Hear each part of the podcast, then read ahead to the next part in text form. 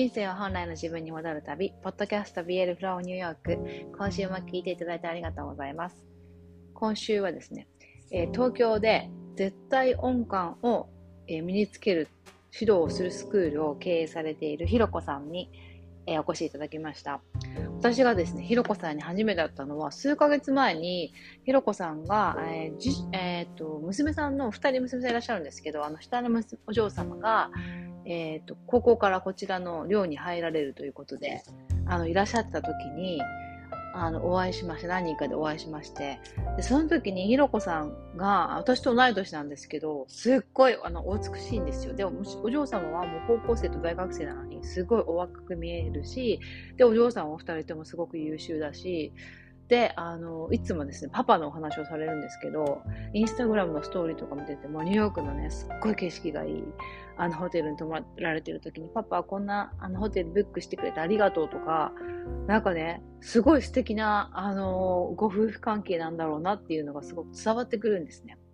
それで、あの、で、ひろこさんは今私のあのプログラムの Eat Beautiful 撮ってくださってるんですけど、そこでも、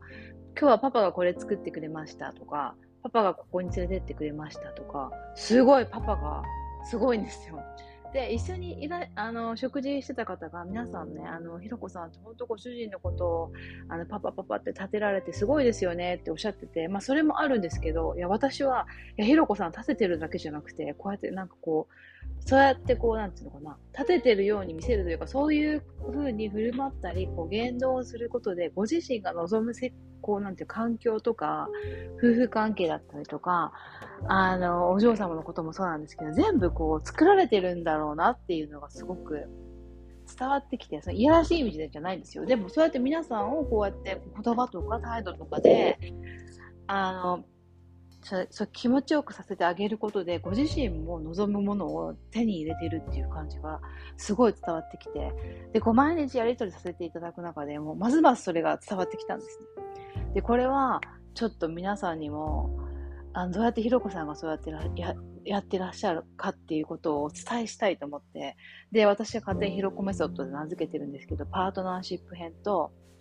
えー、育児編でお話聞こうと思って、で、セッションの時、ひろこさんにそういう話をしてみたら、いや、実は、あの、いろいろね、こう、会ったりとか、あの初めて会う方とか、30代の方とか、あから50代の方まで年代いろいろらしいんですけど、まあ、その、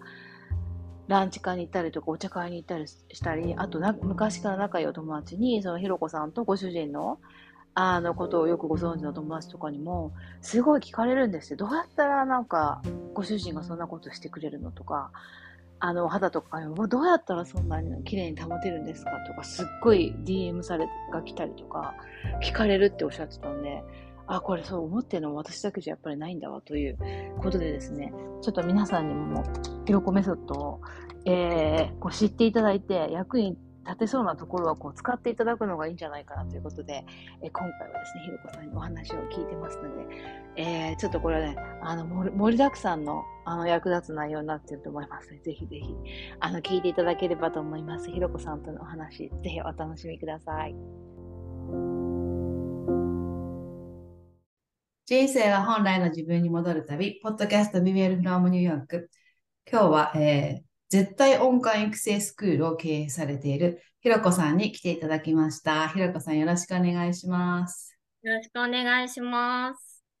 あの、私がひろこさんにお話を、これを、ひろこさんにずっと話聞かなきゃと思ったのは、まあ、いくつもあるんですけど、まず、ひろこさんが、私と同い年なんですけど、あの、すごい、あの、大きいね、もうお嬢様が大学生なんですよね。お一人が大学生で、もう一人が高校生。なんですけど、まあ、育児の話はまた、あの、お伺いすると、すごい優秀なんです、二人とも。すごく、あの、可愛い。とんでもないです。そうなんですよ。だけど、ひろこさんも、すごいか、あの、美しいんですよ。あの、そんなことない。そんなことないんです。はい。大きいお子さんがいらっしゃるとは、これ、ひろこさんがあご存知の方はみんな、あ、本当そうって、あの、おっしゃると思うんですけど、だからまずそれが外見に、なんでひろこさんそんな綺麗なのってね、みんな聞かれると肌がすごいとか髪がすごいとか、みんななんかニューヨークで会った時も、ひろこさん、五光がさしてるみたいな、肌が。五光がさしてるみたいな話になって、そうそうで、外見もそうなんですけど、それでね、ご主人とすごいラブラブなんですよね。まあ、だからみんな、まあ、それはひろこさん綺麗だしねってなるんですけど、でもそれだけじゃなくて、もうな何十年、20年ですよね。一そう緒に。20、20、そうですね、20、え？そうですね、もう20年以上になりました。はい。ね。だけど、本当なんか新婚夫婦みたいな感じで、で、なんかそれも、で、私もそれすごいなと思ってたら、ひろこさんもやっぱり皆さんにその秘訣とか、なんかいろいろ聞かれるっておっしゃってたんで、このね、パートナーシップと育児のひろこメソッドって私が勝手に名付けて、そう、それ、はい。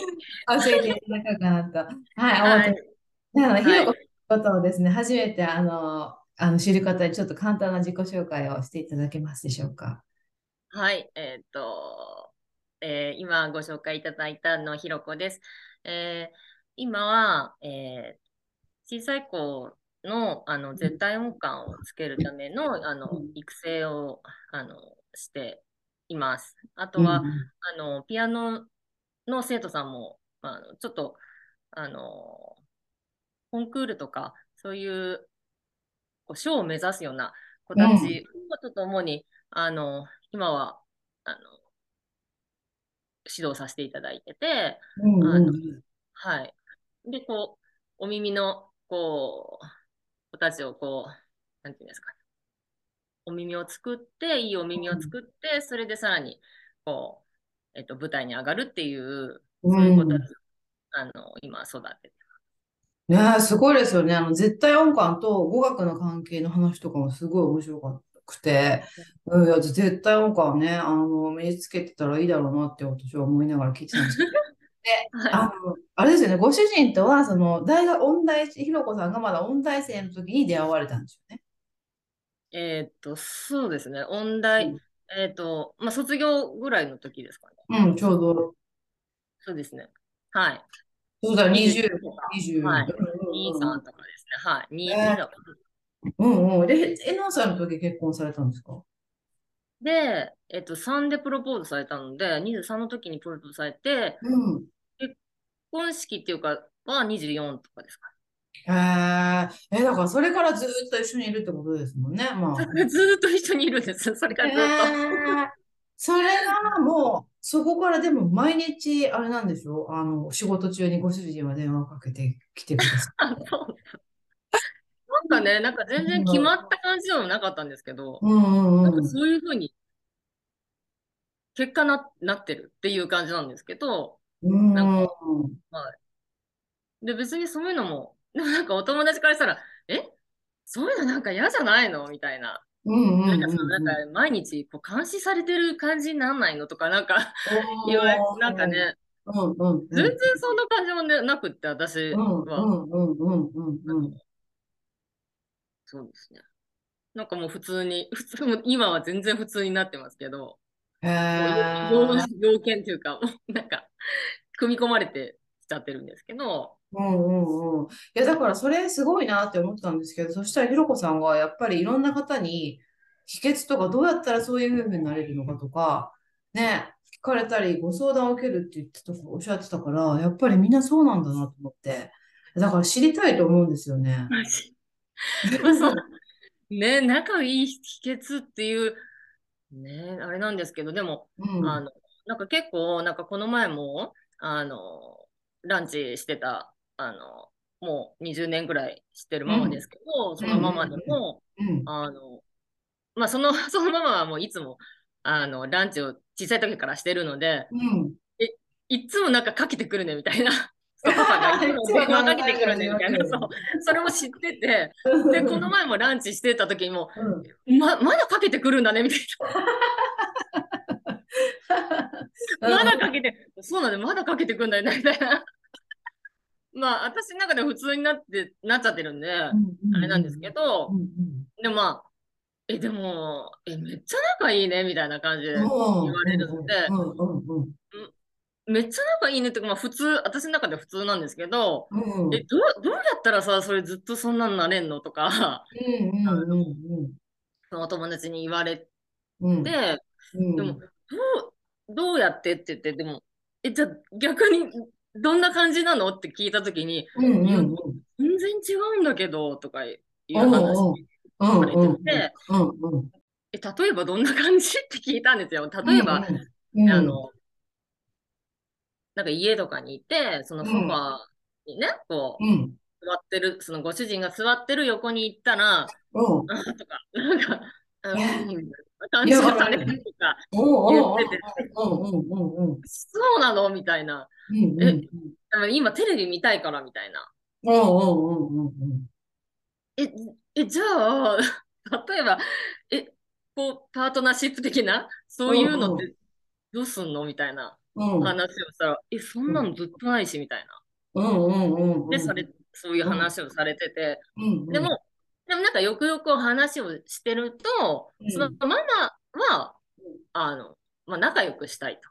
うんうんうん。うん。だけど、なんかパパになんかそうやって言われたら、うん。うん、なんか、うん、みたいな、なんかこう、なかなかね、できなくなっちゃいますよね。拒否されるの嫌ですもんね。うんうんうん。で、なんかそういう感じになっちゃって、うんうんううん。ん、なんか、とかいう話されてて、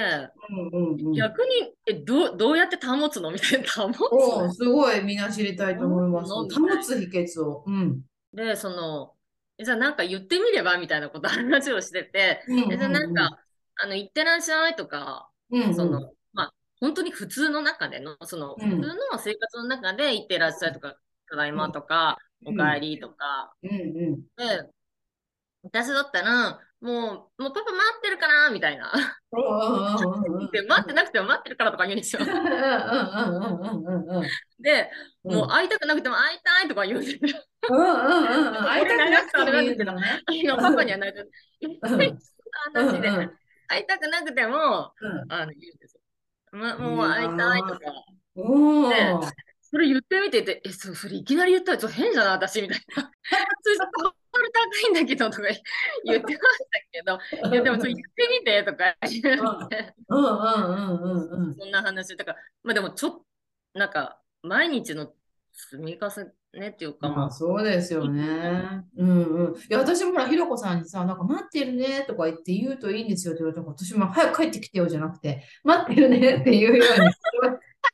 それはそうだと思って言われるは同じことだけど、早く帰って子供の面倒見てよみたいな感じじゃなくて、早く帰ってねって言ったら、それは帰ってきたくなるよなと思って。まあそういうの大事ですよね。どういう気持ちにさせるかっていう。ね。そうそうそうだから私は、あのとにかく気持ちよくさせたいんですよ。うわ、それがめっちゃ大事ですね、本当。さすがそれも。記録メソッド1。気持ちよくさせて。これすごい大事ですよね、でもね。いや、うん、私の中、もう、うん、めっちゃ気持ちよくさせたいんですよ。すごい大事。うん。だからそれも、うん言葉で言えばいいのかなっていう。うんうんうんうんうんうんうん。あそうだよね。うん。多分、でもイライラするじゃないですか、その子育て。ねちっちゃいまだなんか、お子さんとかいらっしゃいとか。あの、もう日々忙しい中で、あの。子育てとか、まあ自分のお仕事とかもいろんなことがありながら、そんな、はなんかいつもニコニコしてられないじゃないですか。だけど、あの、まあ、そこを多分コントロールしないといけないかもしれないですけど、あの、で、確かになんか子供、ね、お子さんとかいらっしゃると、なんかうん。子供産 産むっていうか、本当に24時間体制で、あの、うん。授乳したりとか、なんか大変だと思うんですけど、うんうんうん。そういで、なんか女の人ってやっぱり子供第一になったりとか、うんやっぱりする時もあると思うので、はいはいそういうのをは経て、うんこう、なんかだんだん変わっていくっていうか、うん。あのお子さんも大きくなるし、うん。の関係もどんどん深ま深まるというか、長あの時間は経過していくし、でもその中で、うん。あの多分こう気気遣うというか、うん。うん、ですね。だからそこでこうい言葉で言わないと多分わからなかった時とか、うんうん。多分あると思うので、それでこう、補い合うっていうかな。うんでも私もまあそういうふうな感じでしてきたんですよね。そういうことだからさ、ひろこさんは24で結婚されて、お子さんだのもすごい早いのに、若いのにすごい、すごい、あの、私いつもだからひろこさんの話聞くと頭いい人だなって思うんですよ。その中でさ、その中でそれを意識されてずっと育児でもパートナーシップでも来たってすごい、すごいですよね。いや、そんなことねと、とんでもない、その頭がいいとかととんでもないんですけど、その、でもなんか相手の気持ちを、うん、なんか私ずっと思ってたのが、うん、なんかあの、女の人って妊娠したりする、なんかいろんなことでこう体も太ったり痩せたり、うん、で、なんか、最初結婚した時は可愛くっても、ピチピチでも、うん。だんはいだんこう、なんか、年は取るし、はあの体型も変わってきたりとか、いろんなことあると思うんですけど、い。うん、うん。でも、きっと、きっと多分可愛いなって思って結婚した当初って、うんうん皆さんそう思ってるじゃないですか。そう思います、そうで思うんの気持ちをうん続かせたいなと思ってたんですよ。そう、そうだよね。本当大事だと思います、それ。本当にだ。からそのパパがずっと可愛いねって思った私でい,、いられるように努力をしようと思ってたんですけど、もう、すごい。うんうん。すっごい大事だと思います。私、本当いつもこのポッドキャストでも言ってるけど、男性って本当、あの、す外見っていうか、その視覚から入る部分がすごい多いから、ね絶対多分そうだと思います。本当にそう思います。うん。ひろこさん、それをやっぱり、うん、大事にされだからね、ひろこさん、だからそこまで外見をずっと保ってるっていうのは、やっぱそこが、あの、パートナーシップですごい大事だからっていう部分もあって、保たれてるっていうことですよね。あの相手の方もや、まあ、こっちも嫌かもしれないですけど、いきなり、うんえ、なんか全然違うじゃんみたいな感じになってい,、かれるのも、こうんっちとしても嫌かもしれないですけど、多分向こうもすごく嫌だと思うんですようん、はいうん、ね。で、多分そう、それをも求めてるっていうか、うん、どうなんでしょうね。求めてるかわかんないんですけど、うん、まああとは、あとは、なんだろう。私自身が嫌だったんですよね。うん、うん。あの、なんか、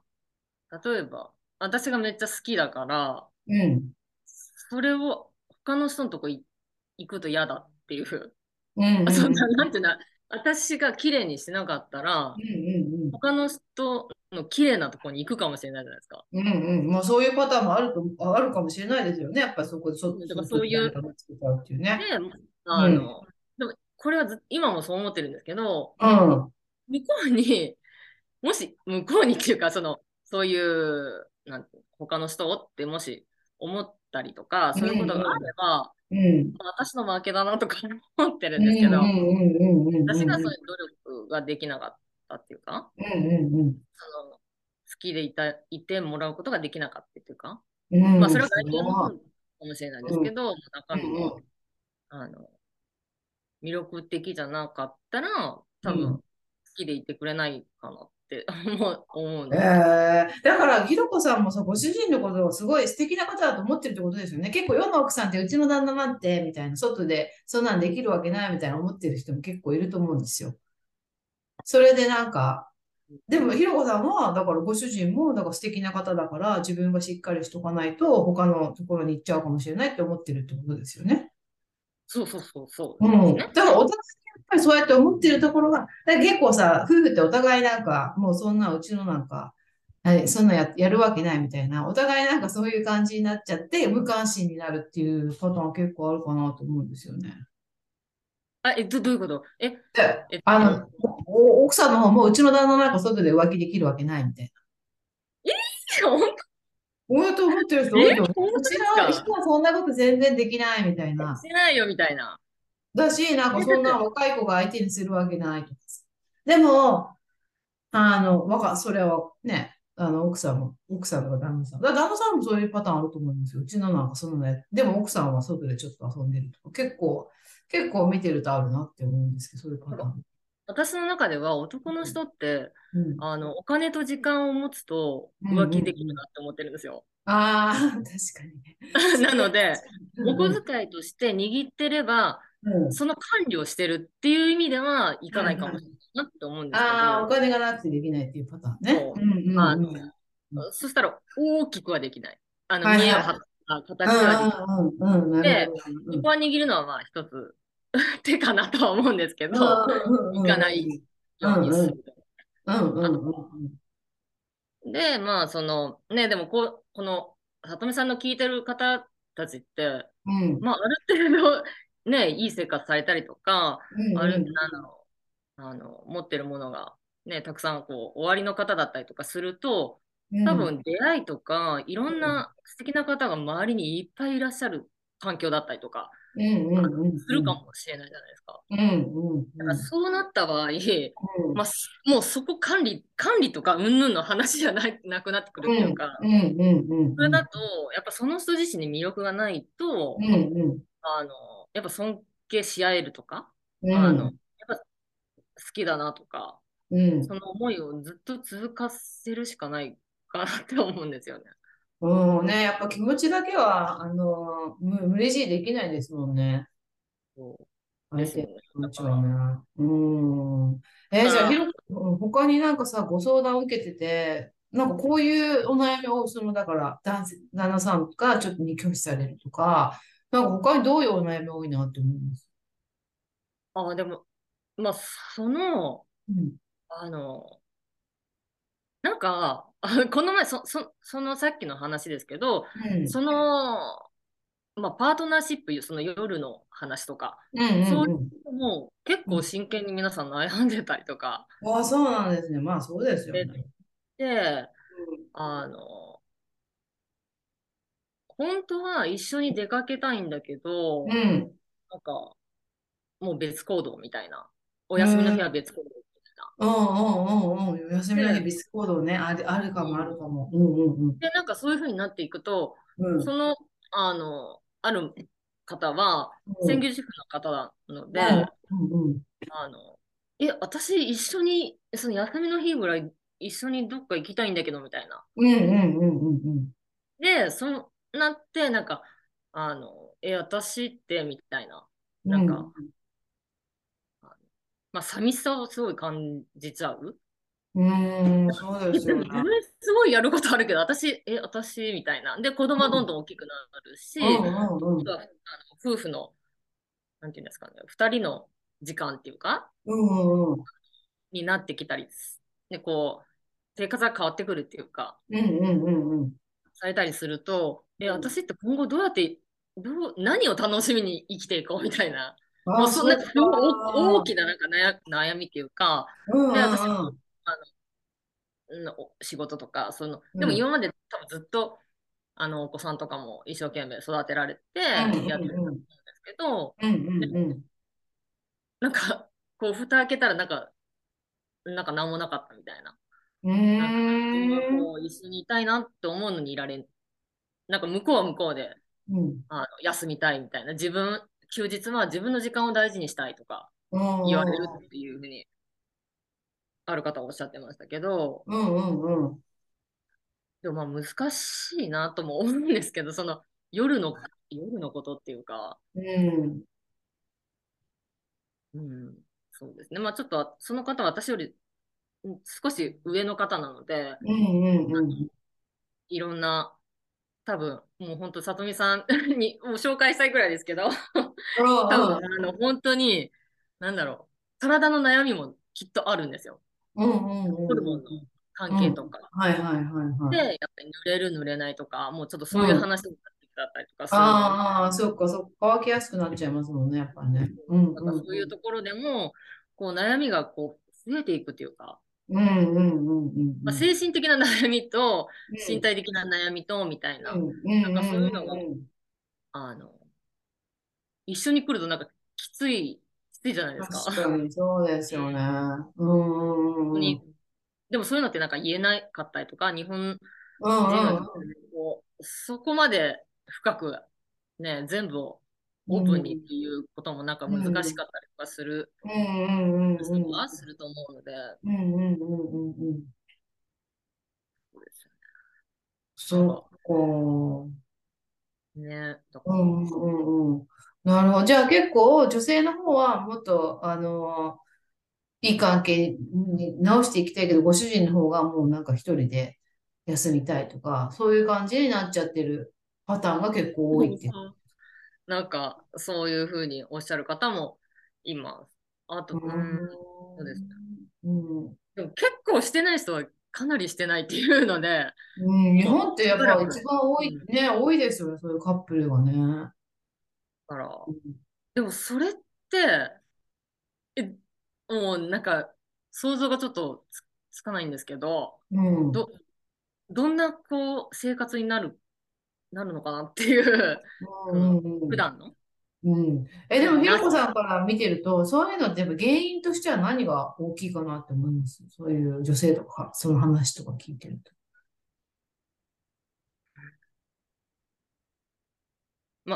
ね、ちょっと深くはわからないですけど、うん。この、あの、で、前も戻って聞いてみると、え、じゃあ、うん。ど、どこが好きだったの？みたいな。ど、どこが好きだったの？って言うとうん。うん、まあでも、なんか背も高くって、うん。イケメンだったとか、まあでも、その取っかかりとかは全然なん、なん、なんでもいいっていうか、うん。まあ人それぞれあると思うんですけど、うん。うん普通にしてたけど、うん。なんか、まああるきっかけがあったのか、なかったのか、うん。うんうん。わからないですけど、うん。でも、うーん、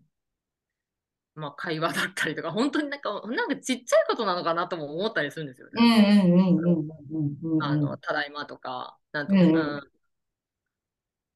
うんね、こう、ま、まあ、待ってるとかでもいいんですけど、うんあの、普段の普通の会話だったりとか、うんうんうん。子供じゃない、その人自身の話だったりとか、はいはいはいはい。うん。そのさっきのかっこいいって思ったじゃないですか。皆さん多分きっとご主人のことかっこいいと思って結婚されたじゃないですか。うんうん。で、そのかっこいいっていうこともずっと言ってるんですよ、私も。うんうんうんうんで。も、かっこいいとかずっと言ってるあ、いし、やー、すごーい。めっちゃかっこいいねとか。あ、そうなんだ。でも、なくても本当に思ってるってことですよね。うん 本当にそういうふうに思われてるってことですよね。まあ、思って思ってますよ。思ってはい。るし、思ってますけど、思ってなくても言言った方がいいかなって思ってます。そうだね。もう挨拶みたいに言った方がいいですよね。そう。だから、いかに喜ばせるかだと思うんですよ。うんうんうん相手が気持ちよくいられる。例えば、あの、かわいい、まあ私あんまそんな、そかといってうちのパパが言うかっていう、そんなことないんですけど、うんうん。あの、かわいいねって言われたら嬉しいじゃないですか。うんうんうんうんうんうん。あの、めっちゃ綺麗だねとか言われたら嬉しいじゃないですか、女のうん人。うんうんうんうん多分それと同じで言言われたら多分嫌じゃないと思うんですけど、うんうんうんうん。かっこいいねとか、うんうん。まあ、かっこいいねっていうその外見も、まあそうなんですけど、外見、うん私はなんか、まあどちらかといどちらかといえば、うんあの、かっこいいねっていう外見を言ってるよりは、仕事ができるパパがかっこいいって言ってるんですよ。ああ、そうかそうか。うんうんうん。仕事してほしいから。さすで、やっぱパパじゃないとできないみたいなことを言ってるので、が。うん。あの、まあ、パパもその気になってやってくれるっていう。あそうか。で、あの、うんまあ、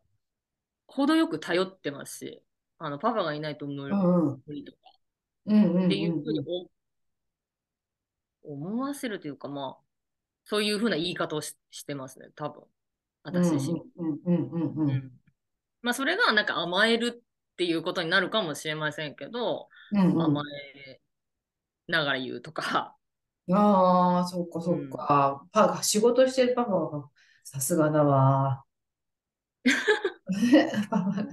そうそう、だから、その男の人がどうやったら喜ぶかっていうことうん。にフォーうんうん。カスして言うっていう。おー。じゃあそれはね、もう一回仕事してるパパがかっこいいと、うん。あと、あと何でしたっけ？えっと、ま、まあ、全部なんですよ。ぜ、もう全部いいって言うんですけど、うん。うん。まあ、その気持ちの面で言うと、その会いたいとか、うんうんうん。早く帰ってきてねとか、うんうんうん。早く帰ってきてねっていうのも、会いたいから早く帰ってきてねってことなんですよ。ああ、なるほど、なるほど。早く帰ってきてほしいのは、うんなんか用事をするためでも何でもなく、ただ会いたいから帰ってきてほしいんですよ。あ、そうですよね、そうですよね。私なんかもう早く帰って子供の面倒見てよっていうの。我々、今どこなの？みたい そうでなく、もうパパに会いたいから帰ってきてって言ってください。ああ、そうなの、そう、本当そうですよね。もう本当だわ。もう喜ばすっていうのことがね、いつも考えるという、もうさすがですよね。気持ちよくさせる。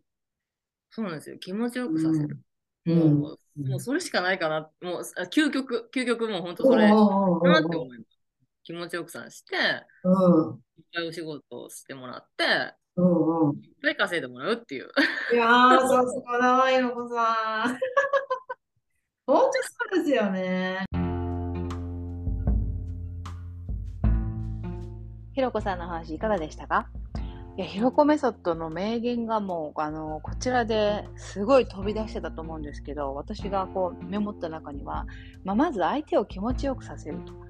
これパートナーシップはもちろんもうどんなことでも大事だと思うんですよね。こお仕事でもそうですし、あの相手を、相手にこう気持ちよくなってくれるから、こう、相手がなりたい気持ちにさせてあげるということがもう人間関係の基本だなと、これも、もちろん旦那さんとの関係もそうですし、クライアントさんとの関係でもそうで、そ、あの、だこの人と一緒にいたいなと思うのって、やっぱ自分がどういう気持ちになるかっていうことがすごい大きいんですよね。でそれをやっぱりこう、よく知ってらっしゃって、えーパパをいつも気持ちよくさせてあげるという、あの、言動で示しているというのが、まあまず一番。これなんか分かってても、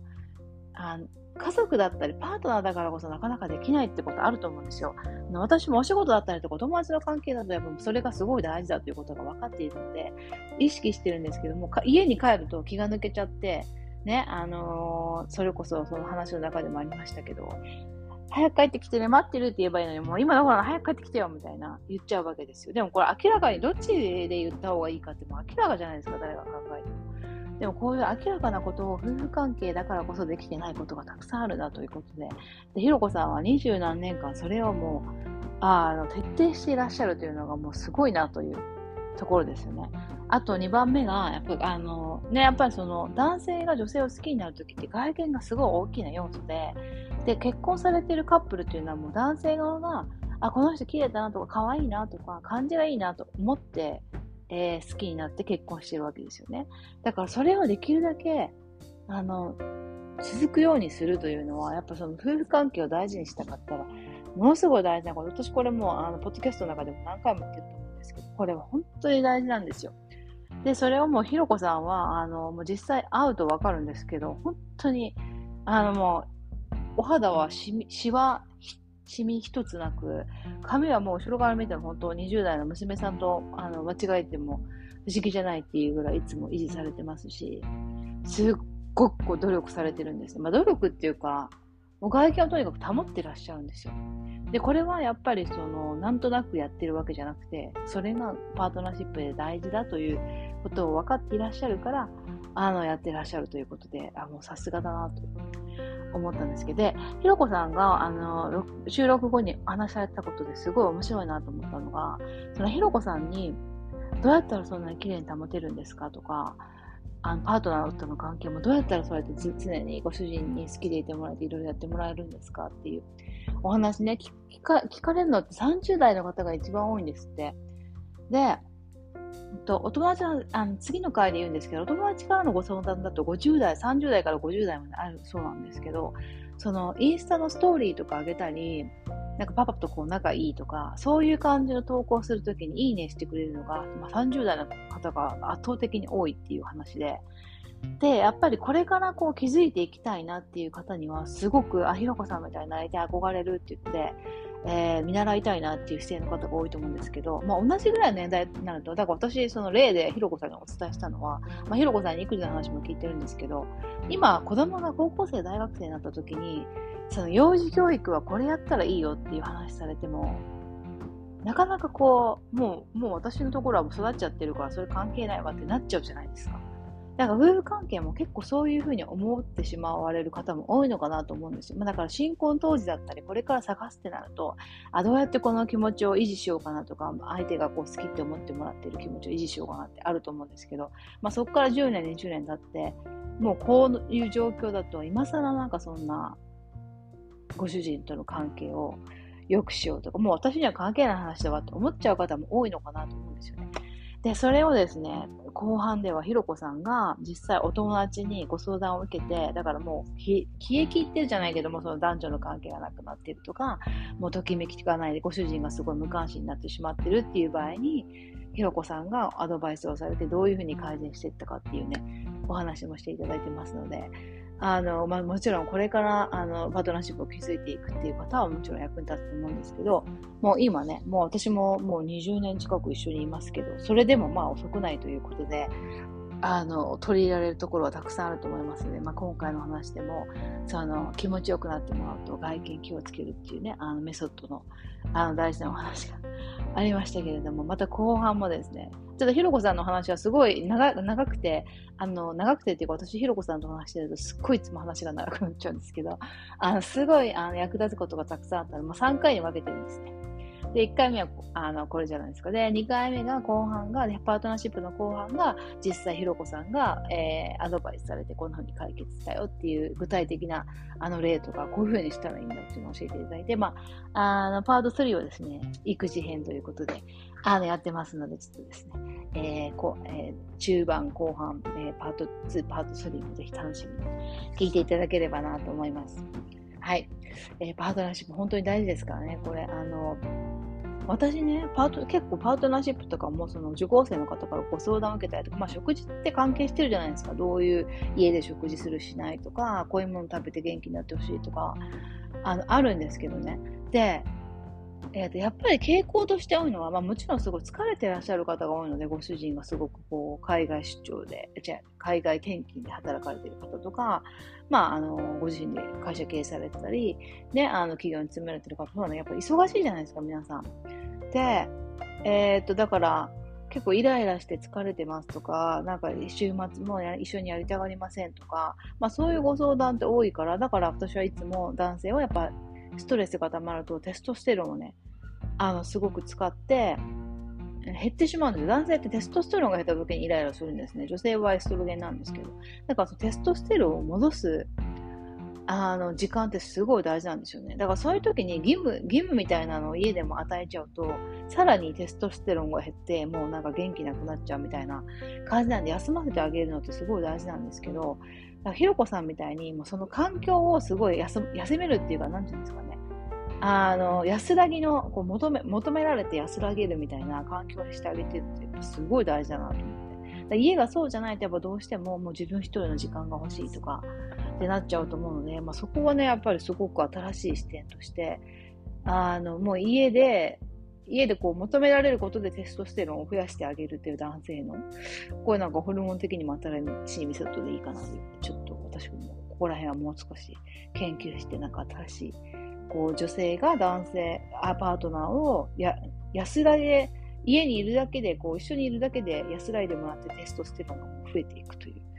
えー、感じで、で、さらにひろこさんがおっしゃってたみたいにもお仕事さらに頑張ってもらって稼いでもらうという。これすごい大事ですからね。あの、ひろこさんと話になったんですけど、パートナーシップってもうその家族家族だって結婚してると、もう一つのチームとして考える必要があるんですよね。だからまあ女性がお仕事してるとついつい、なんかあの私も相談を受けることがあるんですけど、自分もちゃんとお仕事して稼ぎたいんですとか、すごく気持ちはわかるんですけど、あの結婚している場合はもうあのご主人とその奥様っていうのは一つのチームなので、えー、どっちか一人がものすごく消耗してすごい仕事がもう大変だっていう時期はちょっとこうお互いどっちもそうなんですけど、まあ、ちょっと支えてあげるとか、ね、安らいでもらってより頑張ってもらうとか、まあ、一人がそのえー、仕事がこういい時期に入って稼ぐモードになっているときはもうよりこう頑張ってもらって稼いでもらうっていうことももう大事な一つのお仕事だと思って、あのー、そのパートナー同士の場合はね、あ捉えるってすごい大事なんじゃないかなと思ってるので、まあ、ひろこさんそういう話もされてて、いや、さすがだなというふうに思いましたの、ね、で、ちょっと私もここら辺もですね、ひろこさんから勉強させていただいて、あの受講生の皆様にもお伝えできるように、まあ、だから本当にご自身も健康になって、えー、ご主ご主ご主人にも健康になってもらうし、で、かつパートナーシップも良くなるし、で、かつ、えー、子供もですね、お子様も好きなことやって優秀でもう活躍できるという、最高じゃないですか。だから、あの、そう、そういうのもですね、まあいろいろこう私も受講生の方からあのいうところを学ばせていただいて、また還元していくという、えー、やっていきたいなと思ってま思っておりますね。またひろこさんのお話来週、えー聞いていただけるといいかなと思います。はい。それでは今週も聞いていただいてありがとうございました。また来週もお会いしましょう。良い週間お過ごしください。